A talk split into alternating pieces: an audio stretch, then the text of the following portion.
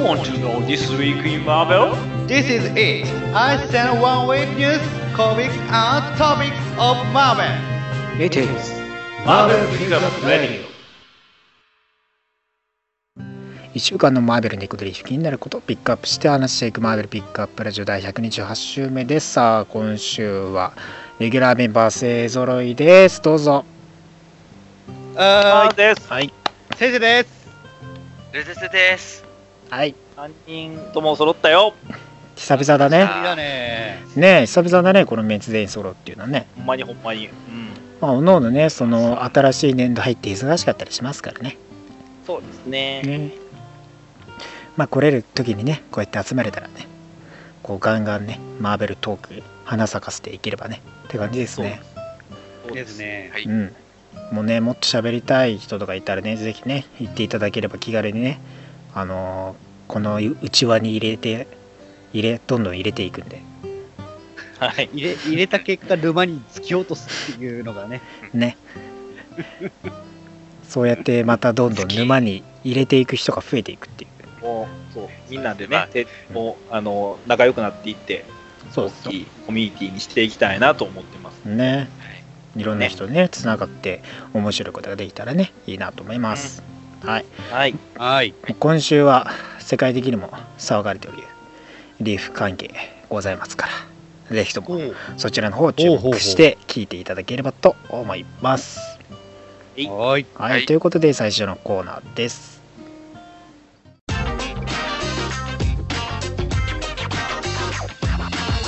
The beginning is pick up news さあ今週のピックアップニュースまずはですね、えーマーベルが謎のティザー画像マーベルレガシーを公開しております。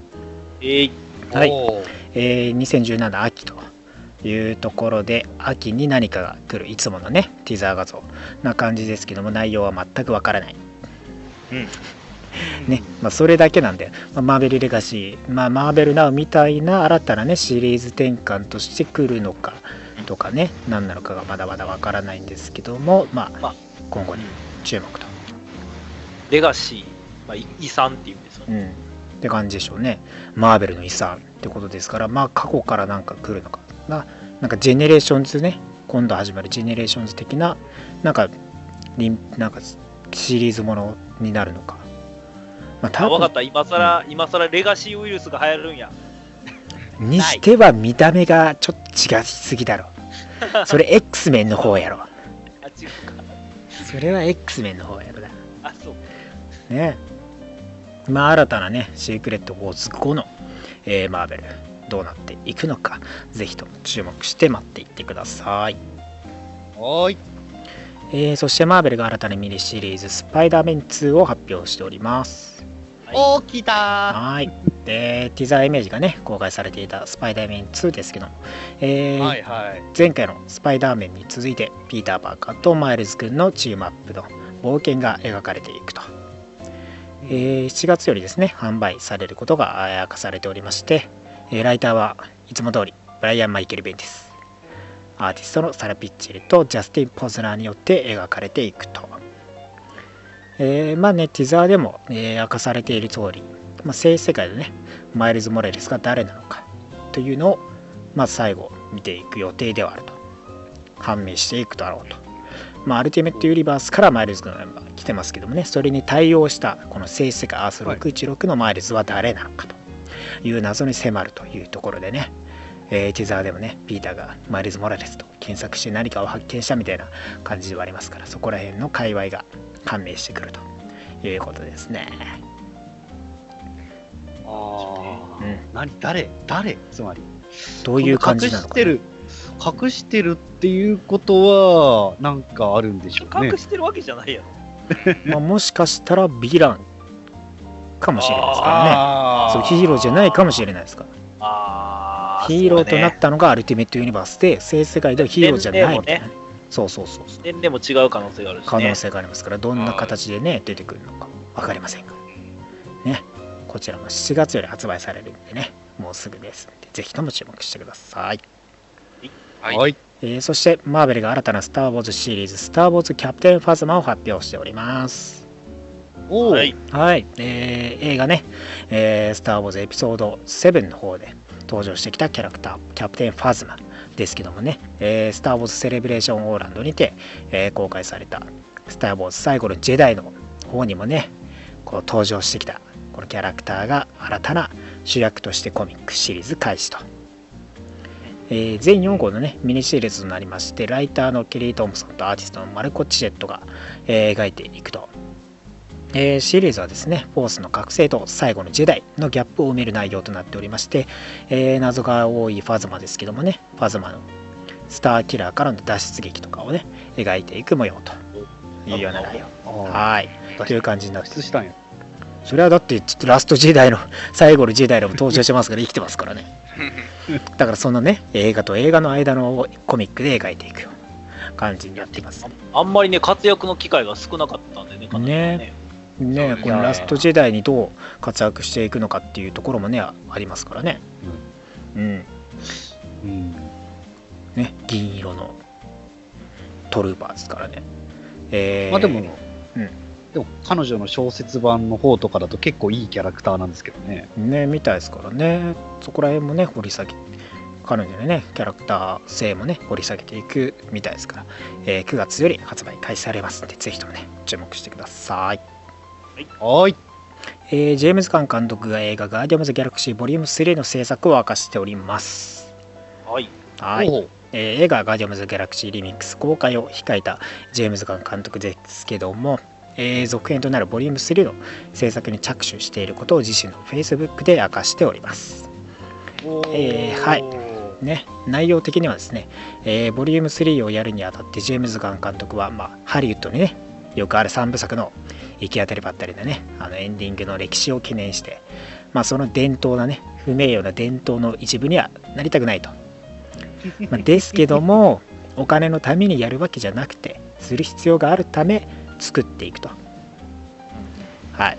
まあねファンにも本当いろいろとねこの5年に及んでガーディアンズの制作5年に及ぶねファンからの、ね、メッセージとかでもね涙を流し熱意にね感動しボリューム3を制作するにあたってですね、まあ、今後のみんなが期待するようなねストーリーを超えて今後のマーベルユニバースの10年を押し上げていくようなストーリーになっていくと。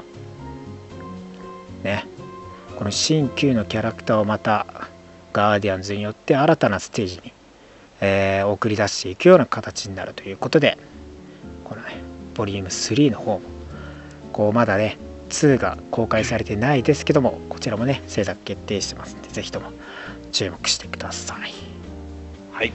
はい。はい。ガーディアンズ・ギャラクシー・リミックスは5月12日より日本公開となっております。うわあ、楽しみ。えーそして、ドラマ、来ております。クロークダガーの新トレーラーが公開されております。はい。はいおいよいよね来、ましたよ。はい、来ましたよ。見ましたか？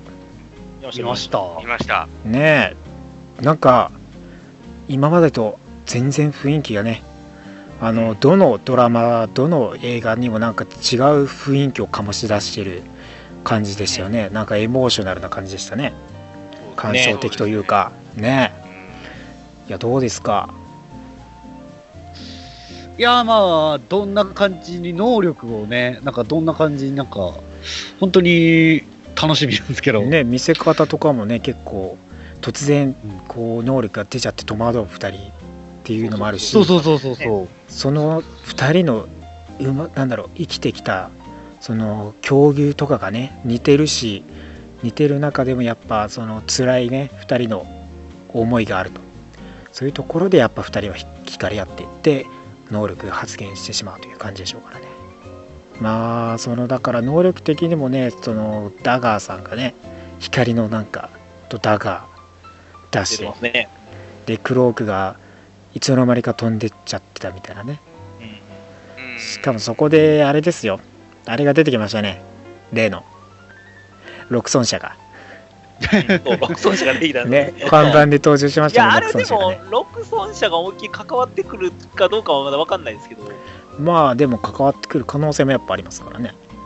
うん。ロクソンはねだいぶめんどくさい感じですからね。そう。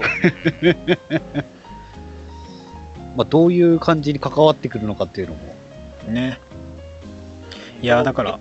言われてるのは、この他の作品とのつながりが持たれるのかどうかっていう話ですよね。そうですよね明確になんか持たれていくのかはまだ割と疑問ではありますけどねうん。うん。まあでも世界観的にはやっぱ共通するけどまあ他のは他の作品とかには登場しないけど一応世界観的には共有してる一部でっていう感じになるんじゃないのかなと思いますけどね。うん、まあだからそのなんだろうティーン難しい年齢性思春期のキャラクターをこう描いていくっていうんでは割と明るい明るめなスパイダーマンとは表裏裏側の本当感じではあるんで割とコミックでもだからスパイダーマンとのねその関わり合いとか若いっていったところで結構つながってたりはしてたんでねそこのなんだろう表と裏な感じがねまた雰囲気でも出ててより暗いストリートなキャラクターたちを描いていくなっていう感じありますね。う。うんんあと、ヴィランも何になるかね。まあ敵が登場するのかね。ねそれこそクロークダガーのヴィランって誰？いやヴィランっていうヴィランいやいや、ヴィランっっていうヴィランないと思うわ。だからなんか組織的な連中に追われる感じになったりとかですかねあるとすればこの2そう人追われるうちに2人の、まあまあ、そうそう。友情といいますか、絆というか、ね恋愛感情というかね。恋愛感情がどんどんね、育っていくと、感じでしょうからね。見せ方をしていただけるんじゃないかと。うん。そこの表現大事ですよ、結構、黒ね。黒感と長に関しては。ね、うん。なんとこちら。やりすぎちゃいけないしね。そううんやりすぎちゃいけない。そうそう。喧嘩させるのもあんまり好きじゃないし。ねどういったストーリーになっていくのかこのドラマ「クロークダガーは」えーフリーフォームよりですね、えー米公開されますけどもなんとそれが2018年となっておりますんでまあまだねちょっと時間はあってに日本での、えー配信とか公開もね、まあまだいつになるかわからないですけども全10エピソードで、えーやっていきますのでこちらもね続行をぜひ注目していってくださいはーい。えーそしてドラマ「ニューウォーリアーズ」に登場するキャラクターたちが判明しております。お、誰だ誰だ？はい、こちらもですね、えー ABC 参加のフリーフォームによって放送されるドラマ「ニューウォーリアーズ」に登場する6人の若きヒーローが判明しておりますと。はい。はい、まずはね、はい。えーまあ前から言われておりますスクイレルガール、ドリーン・グリーンですね。おはい、リスの力を持ってねリスと会話できる、えー、ティピー・トーがねいつも連れて歩いているね、えーキャラクター登場してくると。まあエネルギッシュ楽,、えー楽観主義者でね、というところは相変わらずなキャラクターで描かれていくよとえーそしてタットになってくれるんですね、ちゃんとね。感じですかね。そしてなんとミスター・イモータルはいブ。レイブ・ホーレスが登場してきます。はいいや、イモータル、有名になってくれますね。ねえ、ね、チームのトラブルメーカーで女ったらしい、いやー、ね感慨深いですよ。不死能力を持っているんですけどもね、このキャラクターがまたね、どんなトラブルを持ち込んでくるのか。そうですね。だか、いやーだからら、この2人だけ見てると、グレート・レイクス・アベンジャーズかなっていうね。なりますけどね。ですよね。はいですよね。そうだこの二人は。ね。まあそっからですよ。今度はナイト・スラッシャー、ドウェイン・テイラーが、えーはい。登場してくると。はい。まあ、超能力はないんですけどもね、えークライムファイター的な感じでですね、まあ、自身のね力だけで、まあ、戦っていくと。しかも YouTube チャンネルで有名なヒーローだと。今時な子ね。今時のね。はい裕福な育ちなんですけどもその正体は隠していると、はい。えーそしてスピードボールですね。ロビー・ボールドウィン。はい。はい。お。スーパーパワーなね、えーエネルギーボールを発射できるっていう能力。はいですね、ああ、なんか、なんか、しびれ王のきっかけになりそう。もうやめとけって、もう。て。ねやスピーめて。ドボールはもう次、罪償ってるからやめて。ねもういいっもうてもういいって、もう。もうただ痛々しいだけやって。ねなんか600人死にそう。やめて。まあまあまあ 能力はね完全にコントロールできてないみたいですからね。どんなこうトラブルをまた巻き込んでくるのかって感じですね。はい、はい。えーそしてマクロブ。あマイクロブ。ザック・スミスですね、えー細菌と話すことができる能力で、まあ、寂しがり屋でね、まあ、一種のテレパシー持ちということで病原菌からね、えーあらゆる秘密をね聞き取ることができちゃうと。ね。病原菌とかがあったらもうね君はどこで行ってどこで何してたかも分かっちゃうっていう。秘密が通用しないレベルなるほどね。細菌があれば何でもできる。ということですね。あじゃあ何の病気にかかってるかも分かってしまうんや。じゃないですかね。医者になれ。まあでもあんまりね こう自分を出せない感じの子なんであんまり喋れない子あみたいですかね。ああ、そういう。はい。じゃあ学者だな。そうなんですね。そしてえーデブリ。デボラ・フィールズですね、えー能力は低レベルの念動とトリックスターですね。まあ格闘系ですかね。で、まあ、デボラはねレズレズビアンなんですけどもまあヒーローのね、えー直接的な被害者であってまあそれを経験したね、えー経緯があると、まあ、スーパーヒーローの戦いとかに巻き込まれてなんか家がなくなったとかなんか家族で失ったとかいう感じなんでしょうね。まあ彼を彼女はね誇り高く起点が利く。まあ頭脳このね、えー危ない連中が多い中でも頭脳的な感じの役回りになっていくという感じでしょうね、うん。うん。まあ、この6人というところでかなりどうなっていくのかね。先生問題児しか言いません。そうなんですね。こうデブリがね 唯一まともなんじゃないかというところでデブリがねみんな抑え込んでいただければという感じですね。本当に問題児しかないというはい、こちらもですね、クロークダガーと同じくですね、2018年に30分枠の全10エピソードで放送開始されていきますので、まだまだキャスト陣とかはね、明かされておりませんから、そちらの方も注目していってください。おはいいはい。えーそして、マーベル7月のプレビューからわかることです。はい。はい、今月もね、来ております。7月のプレビューオーダーですけどもね。えーはいはい まずシークレ、えー進行中のシークレット・エンパイアが、えーフィナーレに向かって加速していくわけですけども、まあ、えー、6、7ですね、号が発売されてって、で、シビルウォー2で、えーユリシーズによって見させられた未来のビジョンありますね。まあ、マイルズとスティーブのね、マイルズがスティーブを殺しちゃったんじゃないかっていう示唆するね、ところのシーンを示唆するカバーなんですけども、それはね、その2人を狙うブラックビドウスナイパーというところで、そのビジョンを阻止するために、ね、ナターシャさんが誰かどっちか撃ってしまうのかどうなのかという展開もありそう。まだまだあのビジョンはね終わっていないと。シークレット・ウォーズでは完結した感じではあるけど、ね。どうなっていくのか。シビル・ウォー2ですね。はい。の方でね、はい。そこからまた引きずってるって感じですか。らはい。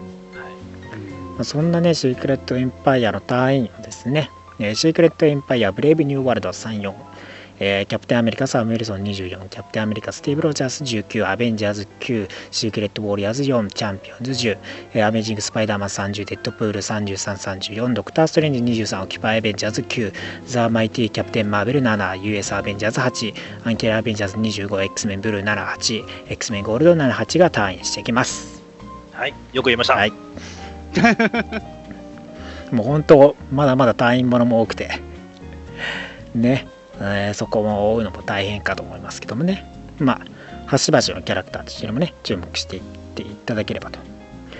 えーキャプテンアメリカサム・ウィルソン24号でですね、まあ、現在キャプテンアメリカのコスチュームを脱いで脱いでいた、まあ、サムが再びキャプテンアメリカとして戻ってくる模様と。はい。はい。うんそして X メンブルー、はい。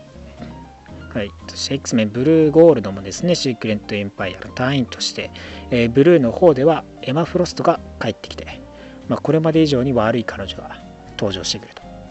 おーまあね、ある意味悪落ちしてますからね、まあ、そのそのままやってくるんでしょうと。やってるやしな。ねうん。で、X メンゴールドでは新たにエクスキューショナーが登場してくると。おうはい、エクスキューショナーがね、えー誰なのかは分かりませんけども、まあ、ミュータントを狙っているだろうというところは、えー指されていると。えーそして X メン関連ではジェネレーション X にエンプレートと同化された M が帰ってくると。まあ以前のねアンキャニ X メンして登場してきた人物ですけどもね彼らがはいはい。戻ってくるメイとして戻ってきでさらにですね、えー新たなシリーズとしてアストニッシング X メン、えースパイダーメン2デッドプールキルズ・マーベルユニバース・アゲインソーラグナロク・プレリュードガーディアンズ・ギャラクシー・テルテールズシリーズが発売開始と。はい。はい。まあね、えーガーディアンズ・ギャラクシー・テルテールズシリーズはね、えー今スマホでもはい。配信されている新たな同名ゲームのね前編となるストーリーが話されていくと。ソーラグナロクもねプレリュードももちろん映画のねえープレリュード導入部として全4号ですかねで発売されていくよと、えーそしてワンショットとしてですねスパイダーマンマスタープラン1号が発売されてですねまあクラシックな古いヴィランクライムマスターとの新たなストーリーが、えー話されると。でその後にですね、えーバルチャー初登場回のアベージング・スパイダーマン2号も収録されていると。いうところですね、まあ、お得な感じですね。えーそしてムーンガールデビルダイナソー21号では2人のヴィランバージョン。デビルガールムーンダイナソーが登場する模様です。ね。この可愛い2人がどうなっていどんな戦いを見せるのか。デビルガールとはムーンダイナソーとはぜひ注目してください、はい。はーい。まあ、シークレットエンパイアがねメインでまだまだ続いていきますんでどうなっていくのか注目してくださいはいはい。ということで今週のピックアップニュースは以上になりますはい、ありがとうございますあ。ありがとうございます。Next Topics。さあ今週のクマの気になるトピックスは何でしょうか？はい。えー、クマールの気になるトピックスはですね、えー、クマールアンリミテッドチョイスって皆さん知ってますか？知らない。知らない。えそんなのあったっけ？そんなもんないよ。そんなもんないよ。何言ってた何を言ったごそんなもんないよ。ごっつ久しぶり、ごっつ久しぶりにちょっと懐かしいなやりたいと思うんです。はい アンリミテッドチョイスをあ何ですか？知らない方もいらっしゃると思うんで、うんアンリミテッドチョイス一応説明もう一回しておきますね。はい、はい。はいマーベルアンリミテッドというね、公式アプリがうんございますと。はい。えーまあ、定額料金払うことで、うん約2万冊が読み放題になりますと。おーマーベルコミックそういったアプリでございます。はい。そすごいの中から私、熊野がですね、選んだ普段翻訳や映画で絶対取り上げられないであろう変わったリーフをご紹介しようじゃないかというございます。ーはいはい。っていう紹介文を久しぶりに読みましたね。久しぶりですね 久しぶりに読みました。はい。はいで、第、今回が16回にうんなるわけですね。おー16回ですねはい。結構やってるんですねそうですね。僕も16回、あそんなやってたっけなと思いながら、うんはい、やってるんですけど、まあまあ、数えてるんで間違いないです。はい。16回はですね、はいはいはい。えー、マーベル1985。おはい。えー、マーベルの1985年を舞台にしたおコミックス。おまあ、あのーえー出版したのは、えー、2008年うんうん。のコミックスのミニシリーズとなっております。全6号ですね。おーはい。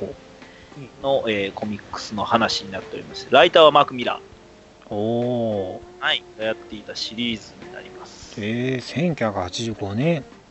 はい、を舞台に。何があったかな？何がまあね、これね、でもね、あの別次元の話で、うん。まあ、全然、その、もともとのその616の、えー、まあまあ1965年、いや1985年の話ではないです。ほうほう。アース1219ですね、102じゃあ1219うんうんの、えー世界が元となっておりまして、その世界で西暦1985年の話になります。うんこの世界はですね、まあ、実はね、あの、アース1219って言いますけど、実はね、僕らの現実世界ってアースナンバーついてるじゃないですか。ついてますねそれが1218です。おおおおうニアピン1個ずれた世界うんなんですよね。じゃあ、どういう世界かっていうと、うんまあ、僕らの世界とほぼ同じですね。ああ経歴的にはだから、そうです。あの、コミックスが、おう出てまして、うんマーベルキャラクターはコミックスの中の存在です。ほうもうほぼ現実世界です、ここは。ほうほうほで、えーまあ、普通にコミックスを好きな、うんまあ、親子うんがいまして、主人公はその小学生のトビー君っていう子がう。うんうん。マグワイア？マグワイア？主人公。トビー君、マイアマグワイアじゃない。トビー・マグワイアじゃないけど、うん。トビー君が、まあ、主人公の話となっております。で、父親は結構な、まあ、コミックギーグ。と呼ばれる、コミックオタクオタク系父親ね。で、まあ、それを影響を受けてまして、子供も、うん。うんまあ、コミック好きとして育ってますよっていう話なんですけど、はい。うんまあ、片田舎に住んでるんですけどね。うん。トビー君はですね、まあまあ、あのまあ、普通に生活してて、まあ、空き家が近くに、近所にあるんですけれども、うん。ある日、その空き家を覗くとですね、はまあ、ちょっと何かの見間違いかなっていう感じではあるんですけど、窓にちらっと、レッドスカルが見えたような気がするんですよ。い。ほえう。なんか、っていうのをっていう。は皮切りにですね、い。うん。街に、そう、ヴィランがうん。いるような報道なりほがされるわけなんです。あの、ニュース見たら、う。はそのビルの上にい。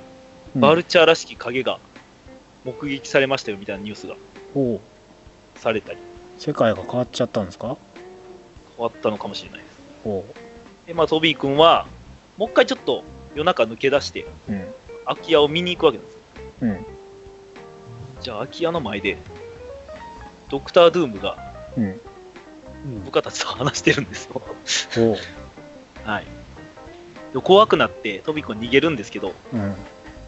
ジャガーノートとハルクの戦いに、その後、帰り道で巻き込まれるんです。ほうほうほほうほうほ続々とコミックの世界やったキャラクターたちがうほう。はい。来てるんですよ、現実世界に。ほまあ、あのー見つけた数だけちょっと僕メモったんで 言っておくと、スティルトマン、サンドマン、エレクトロン、モードック、モールマン、ウルトロン、フィンファンフーン、リザード、ブロブ、サウロン、えーモルテンマン、えーヘイトモンガー、えーメルター、マンダリン、ウェンディゴ、アボミネーション、ブルズアイ、アブソーイングマンまで来てるのを確認してます。う。それ必要？いや、ちょっと、あのーメモったんで一応。それ必要かな？はい。あの、モルテンマンとか、うん。あの、スティルトマンってむっちゃ珍しいんで、足長ステルトマン？そうそうそう、足長スティルトマンね。珍しいんでね。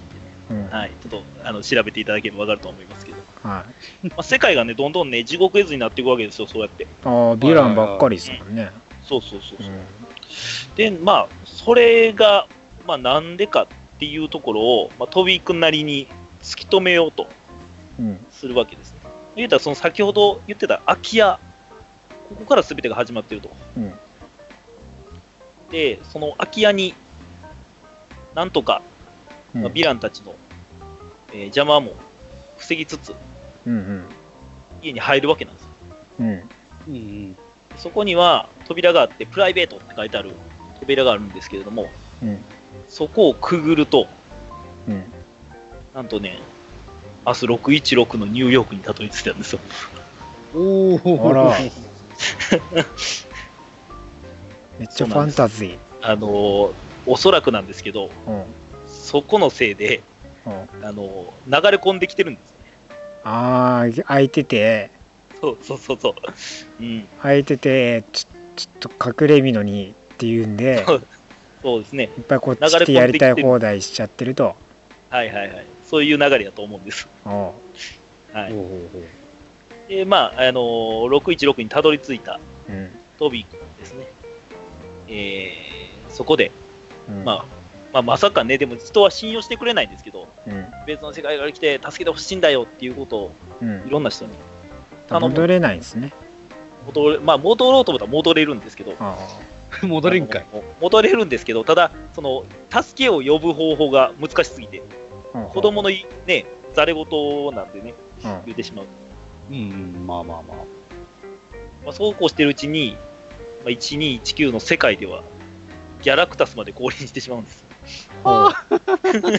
やばいですね やばいですね。終わりましたねこれね 世界が終終わる。了、終了。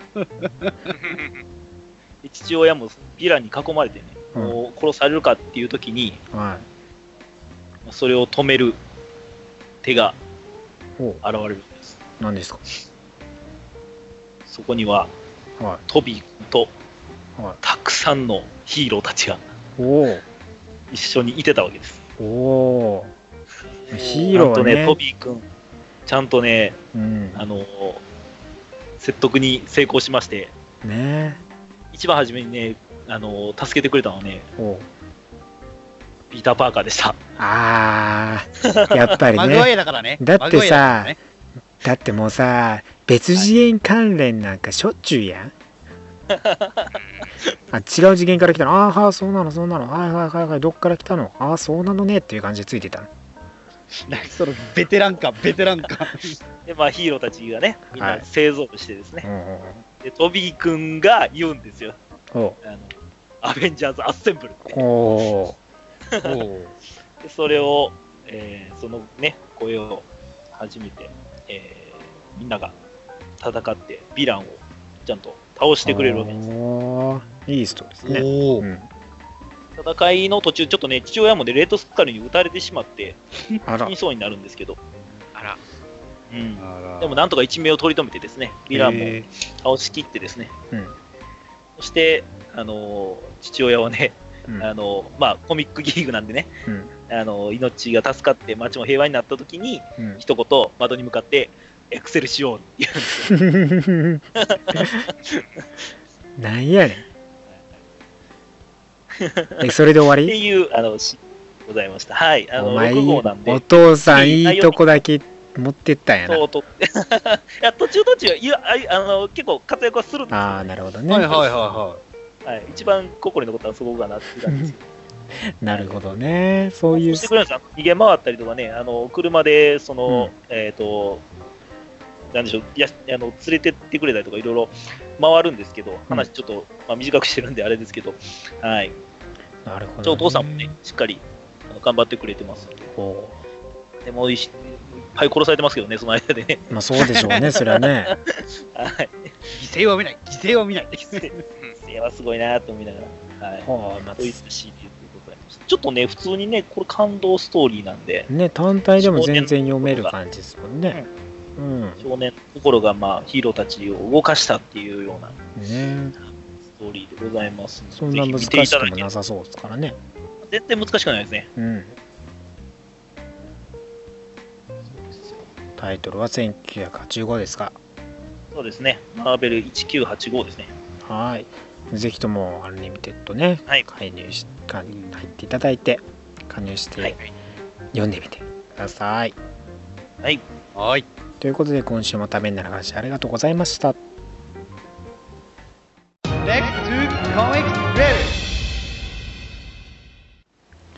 さあ今週のリーフレビューですはい。はい。ねいよいよもう今週とんでもないのが来てますけども、まあ、まずは。まずはねちょろっとこう違う話をね、えー彼がいや彼らが帰ってきております。ベノム6号です。誰だ誰が書いてるお、お、誰がは書い。もちろんね、えーベノムといえば、えー前回5号からですね、えー悪いこうねエージェントベノムいいベノムだったんですけども悪いベノムが最近現れ始めたというところでエディさんがね呼ばれてでリーのベノムとでスパイダーマンが戦っていると。そこへエディさんがやってくると。で結局ね計画として、えーリーからシンビオートをどうにか引き剥がすっていうところでね。まあ現在今的に、まあ、リーはスパイダーマンを殺したいけどもシンビオートはスパイダーマンを殺したくないと。そこにね、まあつけ込んで、えースパイダーマンがこっちに帰っておいでよと。ね戻っておいでっていうわけです。新病棟に。はい。ね。はい。で新病棟さん。やったぞふーって感じでねまた結局行っちゃうわけですよ。ピーター大好きなんで。最初の宿主ですからね。もう愛着たるやあるんでね。で、まあ、戻ってきたところえーね舞台のえー音波攻撃によって攻撃され、えーそのままね、はい。えー入れ物の中でスパイダーマンによって投入されてしまうと、でまあねリーは捕まって連れて行かれてしまうと。でですよね解決したかと思いきややっぱね、はいはい。協力したこうねエディさんが夜ねやってきて警備員を倒しそしてシンビオートを連れ出してしまうと。ね。We are back そうですね。エディさんのベノムがいよいよ帰ってきたと。王道のね。ね。あのいつものベノムのコスチュームがいよいよ帰ってきたよ。とそうなんですねおかえり。エディの顔がね、なんか悪い悪いんですよね。ねエディのねそのと盗みに入った時の顔がやばいですからねやばい。ね悪い顔してるんで。まあ、今後ね、えーろえー次150号記念ベノム誌の150記念からねまたエディスパイダーエディベノムが、えーはい活躍見れるということでね D さんが完全にかませ的な感じでしかね いやー、ちょっとかわいそうやねんけどな、ほんまにリーさんは。不純でなならないですけどね、まあ、また今後出てくる可能性ありますからねはい。シンビオート取り合い合戦みたいな感じになりそうですけどね、まあ、エディのねベロムの活躍に期待してくださいはい。はーい。はい、はいそして、えーいよいよ来てますね。シークレットエンパイアの序章関連、えーなんと、サンダーボルト16号、キャプテンアメリカスティーブラス16号、US アベンジャーズ、えー6 5号ですね、えーそしてシークレットエンパイア0号がいよいよ来ております。もうここら辺はね、まとめて紹介していきますか。はい。US アベンジャーズ6えー5号ではですね、まあ、サンスポットこと、えーサンスポット兄貴のね、ロバート・ダコスタが、ロバートさんが、えーまあ、エイムとしてね、US アベンジャーズを作って、はいえーこれねあの、アメリカの国防を担っていると。はいで、まあ、この活躍においてですね、一応、シールドのトップとしてですね、えー世界を守るトップとしてキャプテンアメリカ、スティーブ・ロジャースが、まあ、やってくると。うん。でね、えー、ハエルヒドラっつって、まあ、ロバートは戸惑うわけですけど、えみたいな。なんだって？みたいな。で、まあ冗談だよっつってね、その場は感じるんですけど、まあ割とね、その、国防においてね、こうサンスポットに詰め寄るスティーブさんがいたりして、で、えー人種差別的なね、ヒドラーエージェントなんであって、その部分でも結構、ロバート詰め寄る感じと。まあ、ミュータントとかね、えーそれ人種あの異人種とかねに対してかなりねあの高圧的な感じになっているとはいで各々のねキャラクターも描写もありつつですけどもねえーこのねエイムエージェントの中にはヒドラとねつながっていた人物がいたりとかライブにねスパイがいたりとかして結局まあスティーブはね、えーいつかエイムをこれね US アベンジャーズを下ろしたいと考えているわけですよね。はい。で、サースポット、えー映像には、ついにね、えー地上から宇宙からといったところの攻撃がね、ヴィランたちによる攻撃が開始されているのを見ていると。はい。ここら辺もね、シークレットエンパイアとして関連してきて、またサンスポットね、かわいそう。ね、若いね、その中でも頑張ってるんでね、彼ね。そうなんですよ。でもね、なんかね、もう知らされてなかった感がね、すごいね、ね。かわいそうなんですよね。突然来ちゃったみたいなね感じででしかも攻撃されまくってて唖然とする感じがね。まあ今後のねその次号あたりサンスポットさんねなんか頭打たれたりしてますからね。死ななきゃいいですけどね。どうなっていくのか。なんかねしかも拳銃持ってねえースティーブさんが撃ちたそうな感じではねしてたんでね。まさか、はい。サンスポットをスティーブさん殺さないだよなっていうね。感じではありますね。やめてくれさあそして、えーサンダーボルト12号ですね、えーにも関係してまして今回は、えー前回でね、えーバロン G も率いる、えーマスター・オブ・イービルが攻撃してきてサンダーボルトがね、えー対して、えー反撃しているわけですけども結局チームをね、えー拡大したくて、えー戦略戦力をね増強したくて、えー元同僚たちを訪ねてきていると。で邪魔なバッキーとかもねいて。でバッキーはねコビックによって逃がされ、えー過去にね飛ばされているわけですけども、まあ、前後で。コビックはバッキーをねヒドラのエージェントヒドラに忠誠を誓わせてでゆヒドラにね忠誠を誓うことがコビックにとっては幸せになるんだっていうところがあって。でもバッキーはそれを否定したために今回コビックちゃんが暴走し始めるんですね。はい。でフィクサーがね、えーこのコビックを止めようと暴走を止めようとするためにね、まあ、装置を使おうとするんですね。はい。まあバッキーもねバロンジームにやられつつこうねムーンストーンの裏切りにも遭い、えーそれでもね、えーフィクサーを止めようとするんですけどもソーリーボスっつってねフィクサーはねそのまま撃ち落として粉々に吹き飛ばすですねコビックちゃんは死亡してしまうと。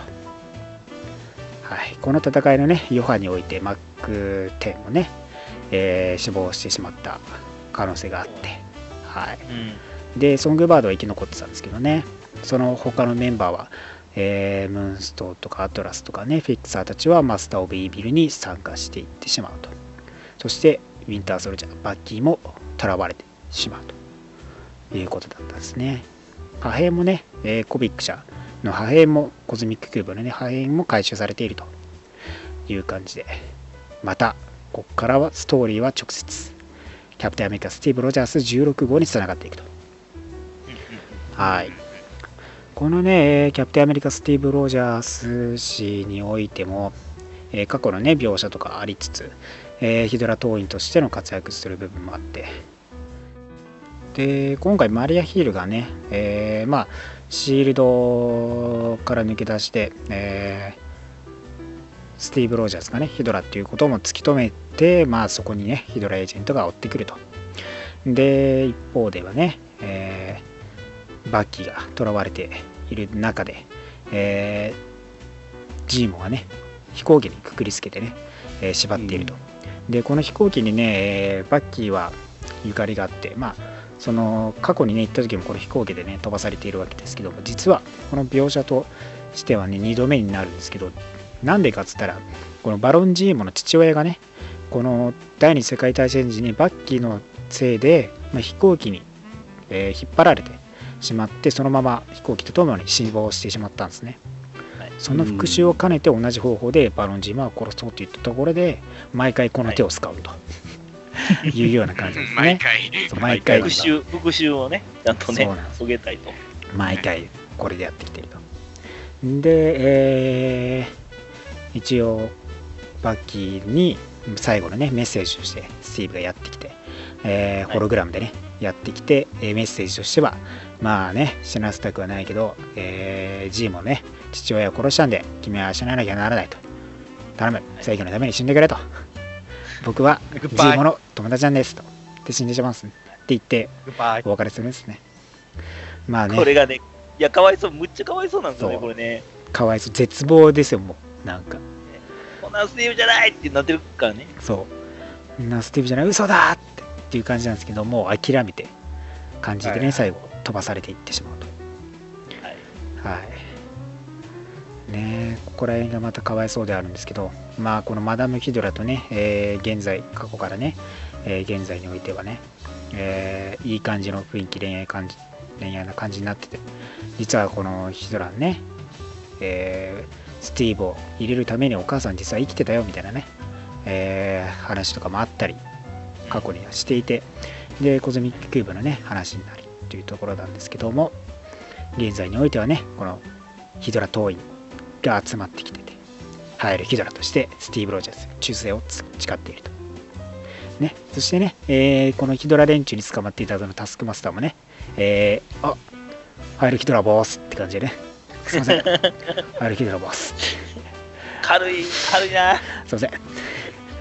あ、私も、私もこっちに来ました。みたいなね。スティーブを追い詰めようとしていた人が。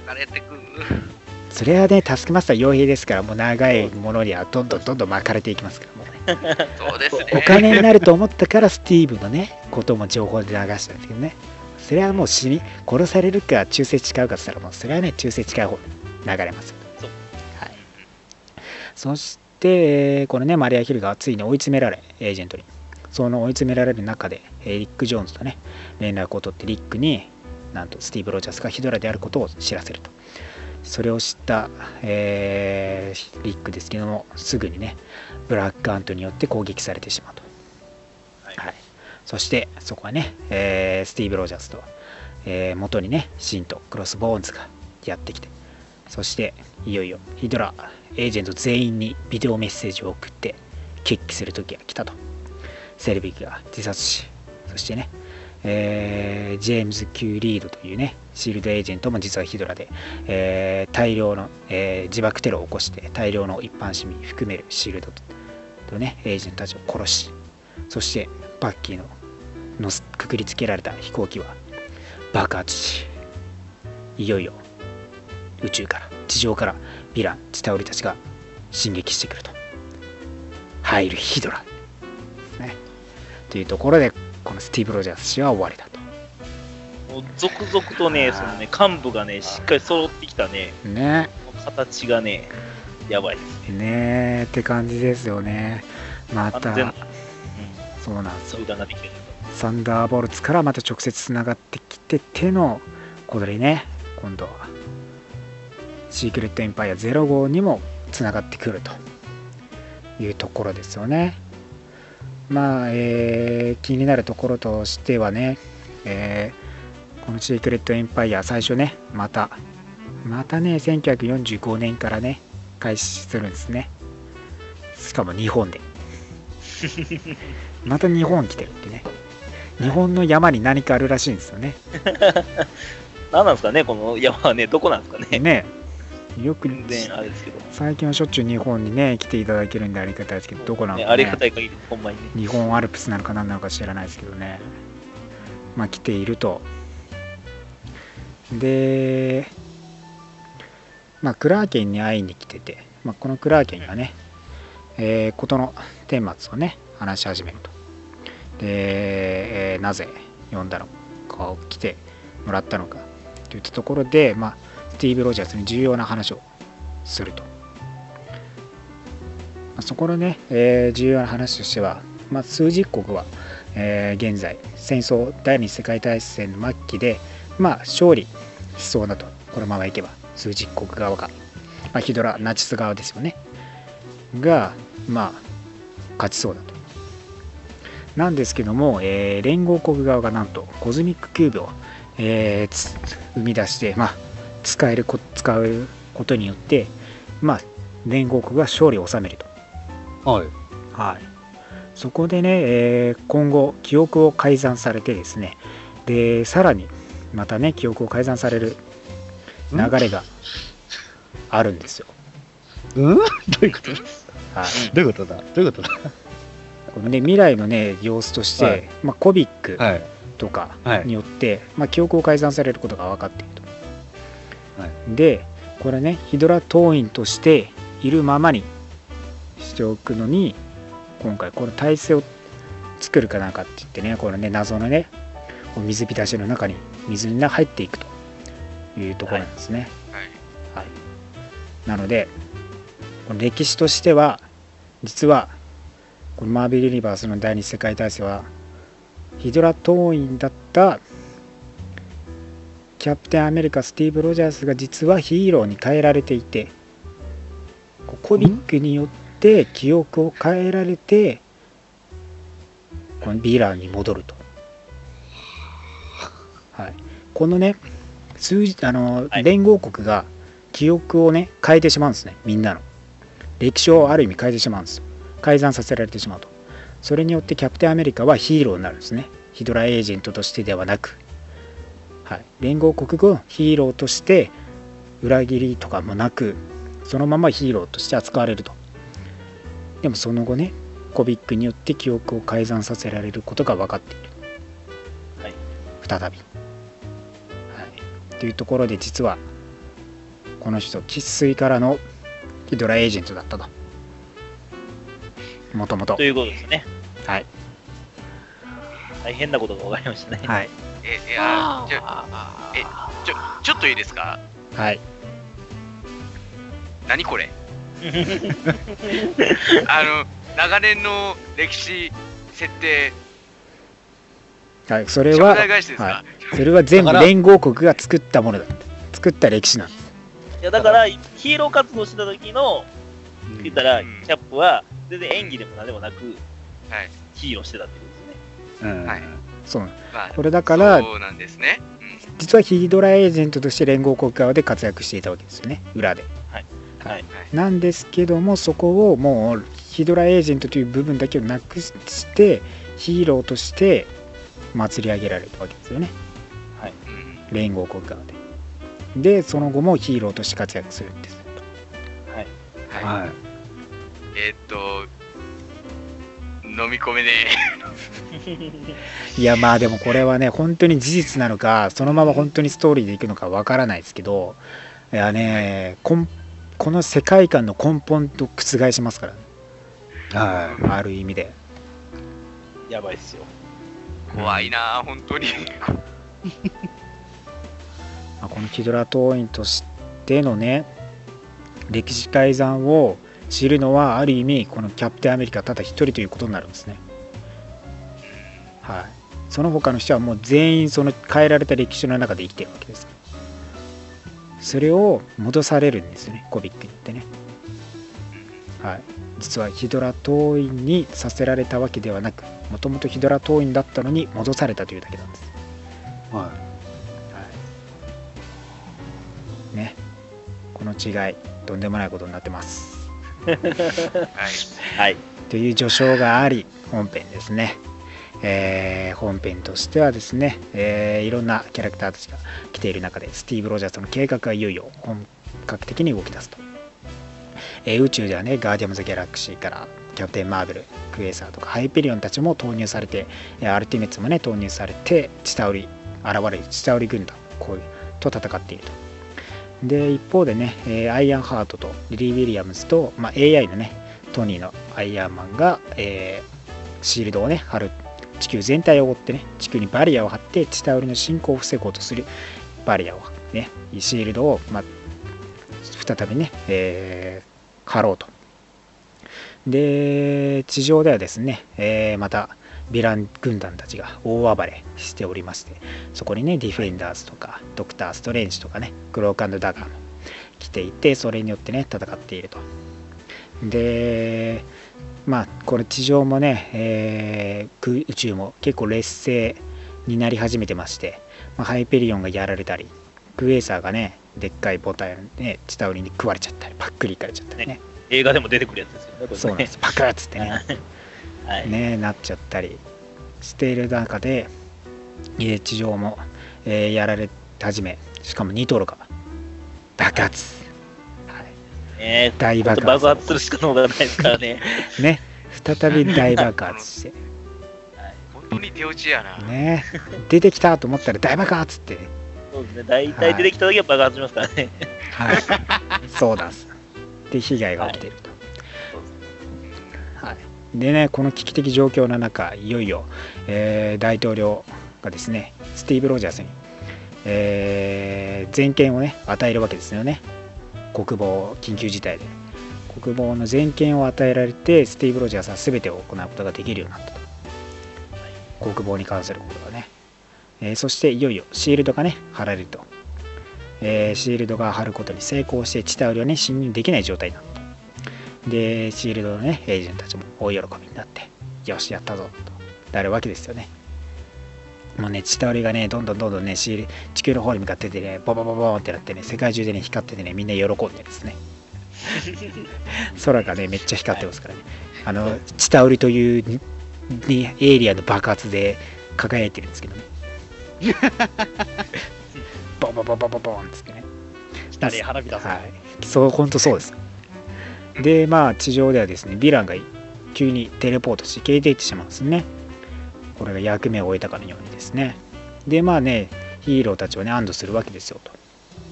まあ、アンケニアベンジャーズともね、参加してたわけですけど、えーかと思いきや、これね、スティーブが、スティーブたちが乗るヘリキャリアに、突然別のヘリキャリアが追突してくると。はい、それによってですね、はい、もちろんヒドラエージェントたちが大量に侵入してくるとですねで制圧ヘリキャリア自体が制圧されてきてスティーブがねシャロンに暗い顔でやめろと撃つなというんですね。なぜ止めるのっていうんですけどもね、えーキャラシャロンさんもねなかなか信じられないですよ。彼がねシールドからシールドではなくてヒドラエージェントであったと。ね告げられてもなお信じられない。サノバベッチって言おうとした感じですけどね。そうですね。ね。うん。サノバ。サノバ。3オフまで言ってますからね。サノビッチまで言えなかったっていうね。ササノバ。うんサノバ。ってだけで終わっちゃったってでねいよいよえーヘリキャリアをねものにして。でシールドはね、えー地上にまあ宇宙空間にいるねヒーローたちをね、まあ、返さなきゃならないと。シールドをね一回閉じあの開かなきゃ。まあ彼女たちもね入ってこれないですという状況なんですけどもなんとこのねアイアンマン2人がね操作する中で何者かによって改ざんされてシールドがオフできないと。はい。完全に宇宙側と地球側で分断されてしまったんですね。断絶されてですねチタウリはねまだまだ波のように押し寄せてくると。これねチタウリクイーンがですねなり、えスティーブによってどっかに連れ去られてでチタウリたちはそれをねチタウリクイーンを求めて襲来してきているんで止まることがないと。はい。でねそこのアイアンマン2人のところにもヒドラがついに及んできて宇宙側と地球側で完全に断絶されてはい。ステージ1が確立されそしてステージ2として、えーはいニューヨークはねブラックアウトによって真っ暗闇な闇の街真っ暗闇な世界に変えられてしまうと。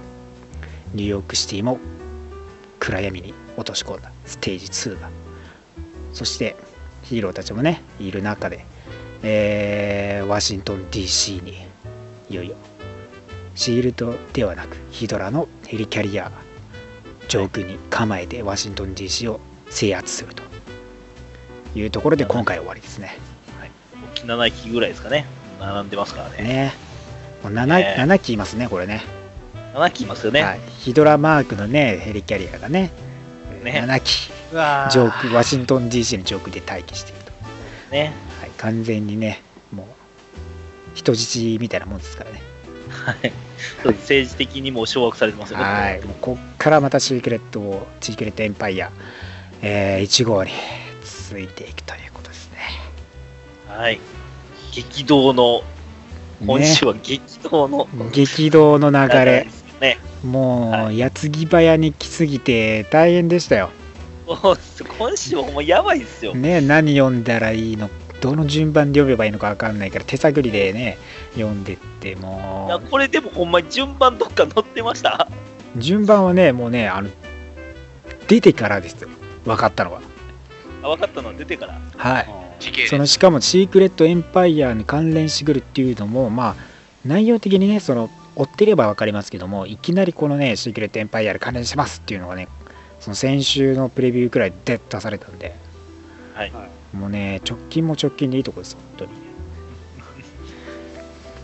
まあそこでねいよいよ来て絶望の中ヒーローたちが、はい。ヒーローたちがどうしていくのか。これね、はい。これはもう一筋縄ではいかない状況。みんなが協力してね今後対処しなければこのスティーブ・ロジャースヒドラには勝てないというような状況ですね。はい。宇宙のねキャラクターたちも地上で何か頑張ってもらわないと戻れないしかといって宇宙のねチタウリを押し寄せてくるチタウリを倒さない倒し続けなければ彼女たちが殺されてしまうと。地上でもね一筋縄ではいかない状況になっていると。完全にラスボスですからね。ねそれで X メンもねやっぱニューヨークにいますからね巻き込まれていくというところで今後ねうん、あ、そう。登場関連してくるというところもあるんでね、ぜひともシークレットエンパイア追ってください。これはもう今後のマーベルの歴史 根本から変わっていってしまうのではないかというところではありますから。ね。いやー、やばいいなやばい、はいややばいっていうかあのこれで本当にジェネレーションズとかレガシーとか控えてるわけじゃないですか。まあそうですね。いわゆるあの過去のやつを振り返る的な短編みたいなのもあるわけじゃないですか、ねレガシーといえばやっぱね過去からのっていうのはありますからね。まあ遺産って言いますか、あの本当にスティーブを見る目が変わるんやけど怖い。いや、歴史もね、本当に信憑性というか、なんですか、情報も本当に少ないので、はいはい。どうなってしまうのかわからないんですけど、ああ、今後がね、うん、そう。怖いなそしてクリス・エヴァンスはどんなツイートをするのか。あ、楽しみだな、クリスエヴァン。クリスエヴァン。あシークレットインパイアの最後でね、多分 OH のみでしょうね。おう。おう。あおう、シークレットエンパイア Q でしょうね。ーまああのなんだろうな本当にシビル王で言われてたあのなんだろう純粋に青かと思ってたけど緑がかった青だったねっていうのが意味そう深すぎてそうね。そうそうそうね。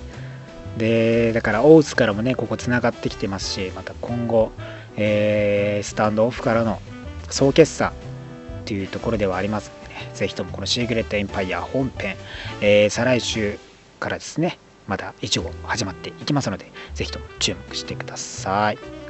はい。えー。フリーコミックブックデーでもね、シークレットエンパイアのもの出てきますんで、ぜひともそちらもね、えー無料で手に入れてみてください。はい。ということで、今週のリーフレビューは以上になります。はい、ありがとうございます。はいはーい。Finally topics of this week.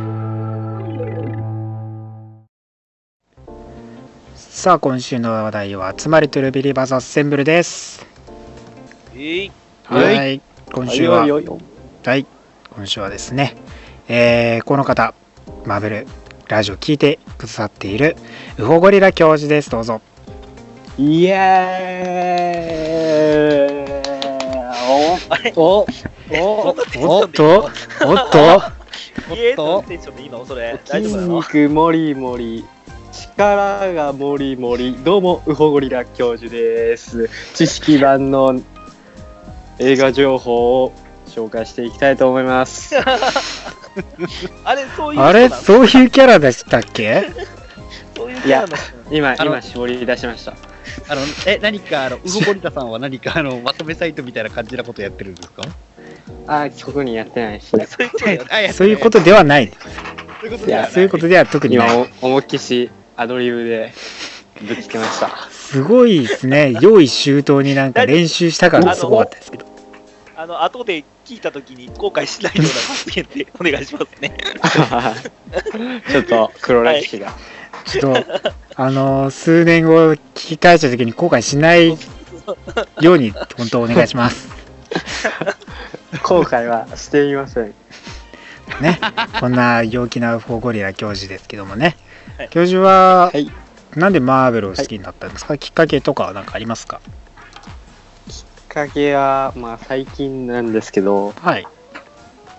ガーディアンズ・オブ・ギャラクシーを初めてでっかい映画のスクリーンで見て、はい。おやっぱ感動しましたね。ああ、ガーディアンズをあの、見てから。はい。ほあの曲と映画う。の、うんあの、なんとも言えないハーモニー。あれがちょっと心にきました。なるほどね。それまではマーベルは特に見てなかったんですか？あ、特に見てなかったっすね。へえじゃあ本当に最近なんですね。あれは、2014年です。そうですよね。2014 2年年の前ぐらい。夏とか、2、3年前ぐらいですか。そうそう、うん3年経ってないぐらいかな。ああ、じゃあ本当最近ですね。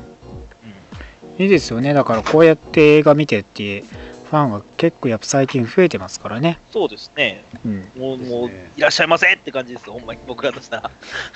ね。おいで、こっちの、こっちの沼においで。そうおいうで、そそうそうこ。この沼は、こんにちはここの沼は過ごしやすいよっていう。いやー、ズブズブズブズブって感じで。まあ映画からそうですね、入って、ラジオはなんできっかけで聞いたんですかね？検索して出てきた感じですか？あ、検索ですね。もうその言って言った通りにはい。検索して見つけた感じです。あー、マーベルとかでですか？あ、そうです。へえやっぱそういう人が多いんですかねだからやっぱりその映画見たときに、なんですかね、その、もっと知りたいなっていう欲求が出てきたっていうことですよね。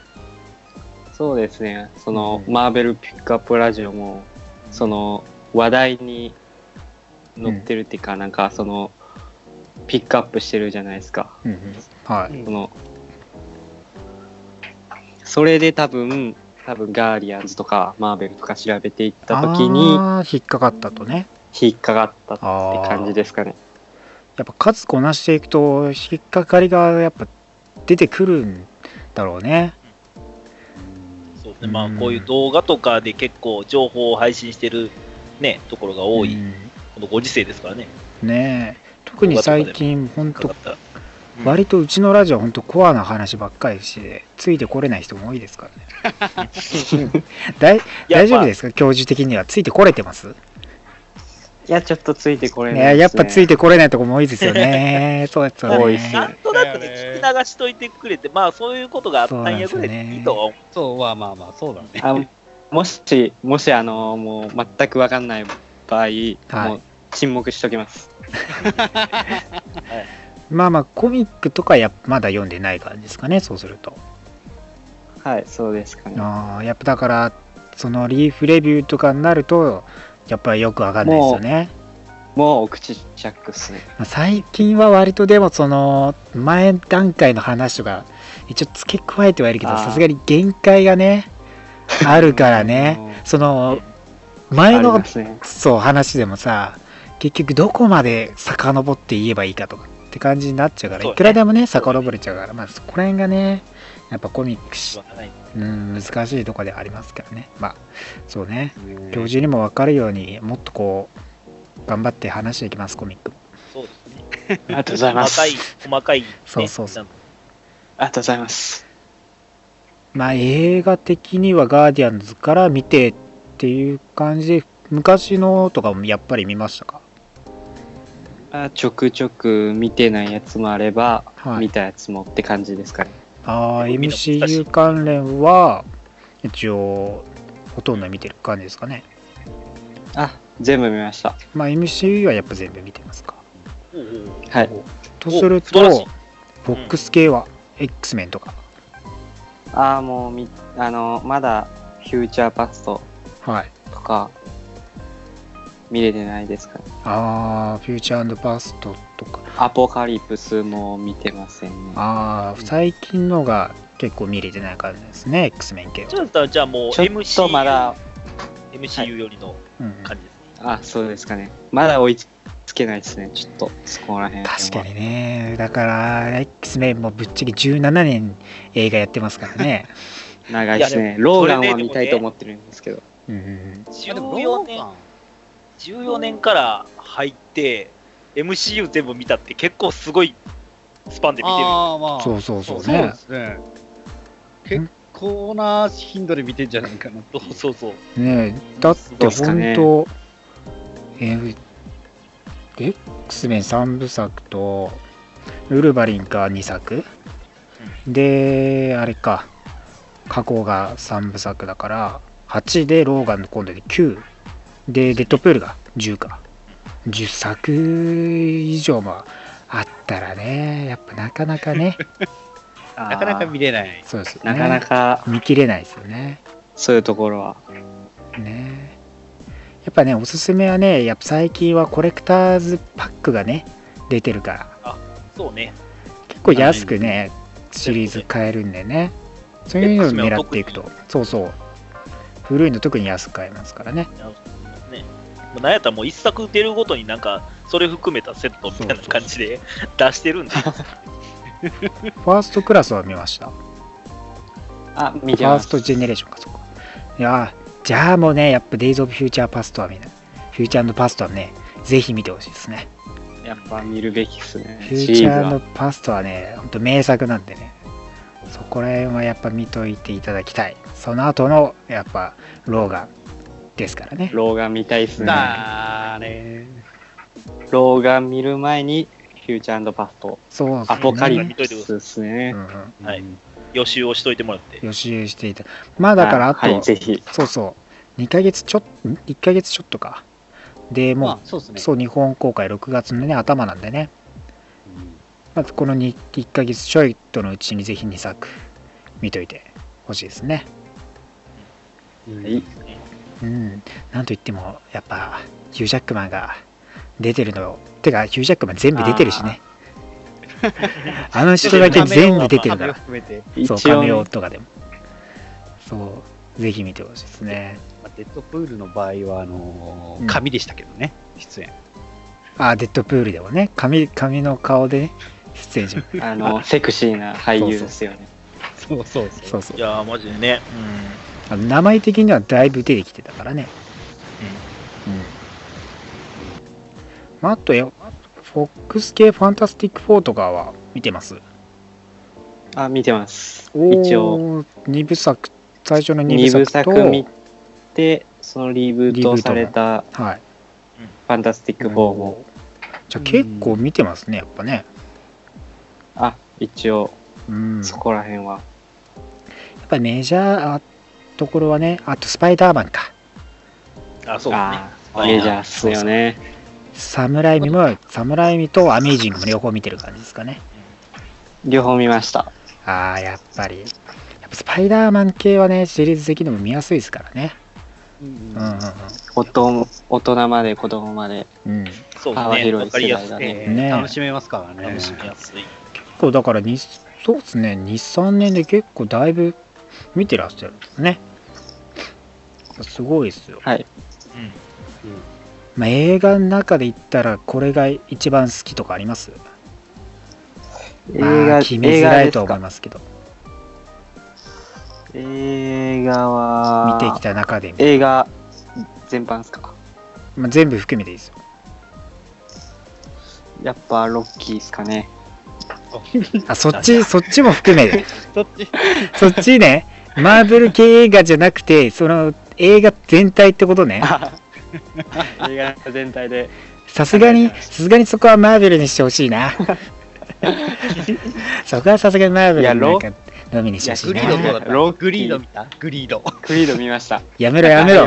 やめろやめろ。いやロでもロッキーといえばもうシルベスタ・スターロー。ンシルベスタ・スターローンイコール、まあ、ガーディアンズ出演。ああ そうですね。そうねそうそう。ここを狙ってましたね。それは間違ってない。ここを狙って。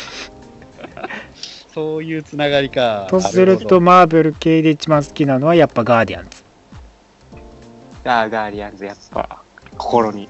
残ってあますね。いや、やっぱガーディアンズは。面白いもんね。普通に単品としてもそう。かなり完成度高いんで。あいやーやっぱそこら辺はすごいっすよねほんとね。だからほんとなんだろうテンポの良さとか曲も合わせてキャッチーだしあー。なんか見ててだれないし。うん。なんか新しい感じしましたよね。今までになかったような。確かにあれは映画の単体としても本当いい作品になってますよ。そうね。うん。まあだからやっぱ5月をね2週間3週間ぐらいか。でもういよいよねリミックス公開ですからねヨリミックスねえもうこれ待ち遠しいでしょそう。いやー感慨深いものがありますね 感慨深いですか。うねえそれこそねそれこそだってシルベスタ・スタローンが全然謎ですからねそう、未だにね。ねえビジュアル的には登場してないですからねうん。本当に最後の最後の亀尾出演ぐらいだったら面白いですけどね。でも今後なんかいろんな活躍するみたいな記事僕見ましたよ。ねえだからどんな役もあれでやっぱ来てるのかっていうのもね。気になるところですからね。気になりますね。まあ5月までもう少しですからね。あとジェームズ・ガンには。ね。ねえあとは MCU 系最近ドラマも多いですけどドラマとか見てます？ドラマ一応シールドシーズン1はおうおうおうおう。天然。一応見ましたでも、うんあのちょっと覚えてないところもありますけど そうですね、まあまあ、なかなかね。まだじゃあシーズン2は見てないと。シーズン2はまだですかね。おお。おってことは、ネットフリックス系は見てないですかね？いや、見れてないですね。見たいんですけど、ああ、まだネットフリックスに契約してない。契約していないですね。これはね、ぜひ契約していただいて。はい。ぜひいらっ。しゃいませ。ねいらっしゃいませ。小島に、小島へようこそ。ネットフリックスっていうのはですね、あの、ビッグカメラ系列ですか？でね、あのープリペイドカード的なものが買えるんで、そうクレジットカードがなくても、そう買える。1500円から。1500円。はい。確か1ヶ月無料でした。そう、しかも1ヶ月無料。で、見れる。いつやめてもいい。よまあ、お買った分と含めて2ヶ月分ぐらいはあるんで、そう、2ヶ2ヶ月月の間。にバッと見てしまえば、そう。実質1ヶ月分で見れる。そう。しかもね、ネットフリックスから言ったらもうね、ドラマ系はやっぱ、もう見るもん今多いですから。うん。うん、デアデビルシリーズいや1、2、ジェシカ・ジョーンズ、ね、ルーク・ケイジ、そしてアイアン・フィスト。でもう、もうすぐ、ね、もう、ディフェンダーズも来ちゃう。そうですうね。う今のうちに見とかないと。いいそうですよ。今のうちに見とかないともう大変ですよ。詰まりに詰まっちゃってもう。一日何個見れば間に合うのかなレベルになりますからね。ですね。本当に。今のうちにぜひとも契約してね、あ見ていただいて。う。もうね、家出なくていいっすよ、もうこんな。そうですよ。そうですよ。ネットフリックス系は結構、その MCU の中でもやっぱ、ですもん。うん、違いますからね。雰囲気とかもね、ストリート系でかなりいい作品も多いですからね。これぜひ登録していただきたい。そうっすよね。したいっすね。しよう。ね。しよう。7の小島に、小島に行ったら、あの、はい、すぐできるから、パソコンと小島行けば大丈夫、大丈夫。小島ですよね、小島。小島。そうそうそう。そうですね、もうますから上新じゃなくて小島。小島、そうそうそう。小島。小島。小島でも置いてんのよ。小島でも置いてんのかな？あ、小島も置いてるか。系列系だと。系列店だとね、置いてある。とね。あのー、あと、ソフマップとか。ソフマップもそうですね。ソフソフマック。ソフマップはね、あのーあれですよ。ビッグカメラ系です。そうそう。で、その、よく秋葉にあるやつですね。ああ、田舎にはない感じっすか。田舎でも小島には、小島は、あんのかな。あ小島ありますね。そう。ビッグカメラ系列でビッグカメラ小島ソフマップだったら売ってる感じですね。はい。そうですね。そうそうそう。ソそう、フマップここの系列を行けば買えると。そうなんです。そこにいればその1500円3000円から買えるネットフリックスプリペイドカード買える。はい。買って1、2ヶ月見てやめると。別にやめる必要はないですけどね見れるんならばでも、でも、まあまあまあまあまあ。でも、やめられるかっていう感じだよね。そうそうそうやめられるかっつったらやめられないんですこれなんかあの、あの、あの、教授をどんどん沼に引き込もう会みたいな感じになってるから。タイトル変えましょう。パニッシャー、パニッシャーもいいよ、パニッシャーも。パニッシャーもいいね。パニッシャネットフリックス今の、ねゴーストライダーもね。映画の方見ましたよ。あの、ねもう、ひと、もう、もう一個、新しい、はいウォーゾーン。ああ、ウォーゾーンねパニッシャーの。パニッシャーも見たんですね。結構見てますね。結構見てますかね。うん。あれ、あれブレイドは見ました？ブレード見てないっすね。ああ、ブレイドも結構面白いですから見てほしいですね。ブレードヴァンパイアハンター3でしたっけ？あの、ライアン・レイノズルが。ああ、ブレイド 3? ん？ブレイドえ、ブレー 3? ド出て出てんの？出てたっけ？え、出てませんでしたっけ？わからん？今、WWE で全権持ってるダトリプル H が出てたことは覚えてるんですけどね。あハンニバル・キングでライアン・レイノルズ出てますね。あ、そうなんや。あー、出てたそうだ、出てたわそういえばあれライアン・レイノルズでしたね。そうだ、そういえば出てた。今 敵っすよね今は思い出したわ。そうか、そうか。ああ、そうか。ハンニバル・キングで出てたな、元元祖ヴァンパイア？はあそうですはあ、そうか、そうか。まあ見てませんですけどね。キリあそれも、そうか、そうか。これも見ていただいて。3人でいる片方が、そうか、ライアンなのか。あ、グリーンランタン見ましたよ。あバーベル緑ピックアップラジオあれ おい、おいバー、ベル緑ピックアップラジオあ、ちょっと緑の話をするんじゃない緑の話をするんじゃないちょっとあの D と C の方に手を掴まれました。えあー、ま、持っていかれる。まあでもね、あの、何人かは、マーベルの映画出て、DC の映画出てる人たちも何人かいますからね。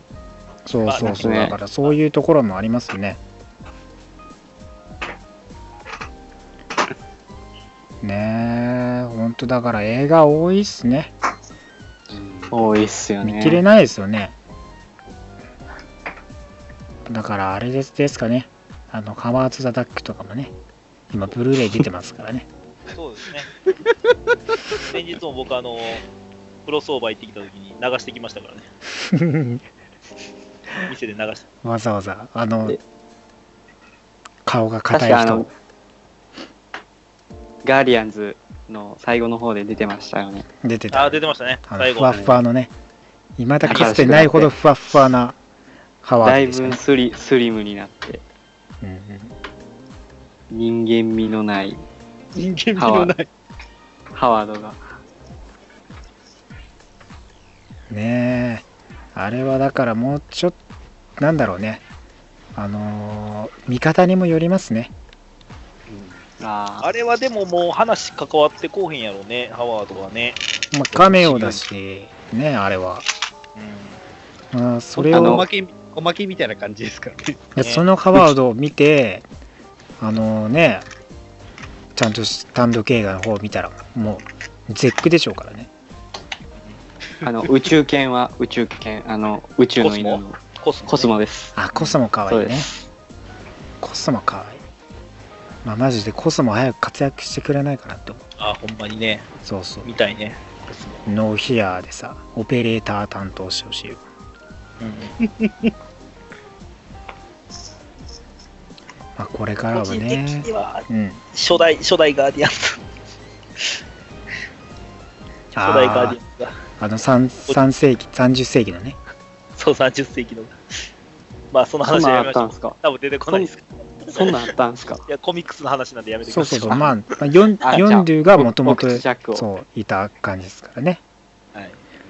まあ僕これからもねほんと映画たくさんやってきますからねぜひともそこら辺もね追ってって、はいはい。ね過去まだ見てないやつとかいっぱいあると思いますからななんかね掘り出していっていただければと思いますはい。はいということで今週はありがとうございましたホゴリラ教授でしたはい。ありがとうございます。またまたいつでも来てくださいはい、ありがとうございます。さあ、今週は以上ですけども、何か言い残したことございますか？はい。ようやくね、マーベル展見に行けますね。ね、ようやくね、おえやばい来週、ね、はい。26日に来られると。そうですね。あの、会いに行きますんで、はい、待っといてくださいね。はい、行きますんでね、まあ、マーベル展も楽しんでいってください。楽しんでね。タコマにも会いますんでね。はい。はい。それですくん、何かありますか？はい、えー、リボルテックの、まあ、アメージング山口の方の、えーウルバニの制作が決定してたんですけれども、つい先日ですね、うんあのーまあ、彩色のサンプルがお披露目されました。ほうほうほうほまああのーうん皆さんのあのイメージ、一番イメージに近いその青と黄色の、うんまあ、黄色と青ですね、のコスチュームで、まあ、あの爪も、まあね、付け替え式だったりと顔パーツも充実しておりますので、まあ、あザの皆さん、ね今後の続報を、うんはい、ザ・ウルヴァリンです。あの、本当、お待ちください。はい、フィギュアもね、ぜひとも買ってみてください。はい。千治さんは何もないですか？あ、えーっとですね、ビレッジの方から、えはいシビル王のミス・マーベルが発売されまして、え日本では約、えー40年ぶりの ミス・マーベル誌が、ね、発売されたということで、おおお、ミズ・マーベルが。はい。そうぶり40年ぶりに、すごい。記念すべき号ですね。まあ、シビル王の隊員なんでね、はい。ぜひ、そっかそっかうんそうや40年ぶりのミス・マはいーベル誌、あの、ぜひ手に取ってみてください。はい、ありがとうございますこ。公文社のやつが前ってことか、そういうこと？そうです。そう、はい、40年前ですね。あはい。40年前の。ぜひともねはいはいはい、ミズ・マーベル、キャロルさん今活躍してますから、ぜひとも読んでみてください。はいはい。はい、ということで今週は以上です。また来週お会いしましょう。バイバイ。来週も、ラジオの前に、アッセンブルアッセンブルみんなお疲れ。